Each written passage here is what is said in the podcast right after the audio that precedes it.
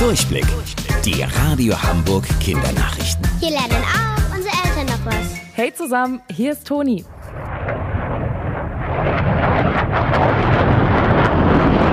So klang es am Donnerstag an Hamburgs Himmel. Besonders laut war das Geräusch im Osten zu hören, also in Stadtteilen wie Wandsbek, Barmbek oder Dulsberg. Ein kurzer Blick nach oben hat gereicht, um zu wissen, das ist kein Gewitter. Wer genau hingeguckt hat, konnte den Störenfried entdecken.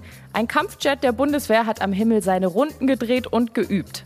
Der Lärm entsteht, weil die Flugzeuge besonders schnell fliegen können. Bis zu 1200 Kilometer die Stunde schaffen die. Mit so einem Jet könnte man innerhalb von fünf Stunden nach New York fliegen. Normale Flugzeuge brauchen dafür mehr als zehn Stunden. Ein riesiger Eisberg, so groß wie Berlin, ist in der Antarktis von der dicken Eisschicht abgebrochen.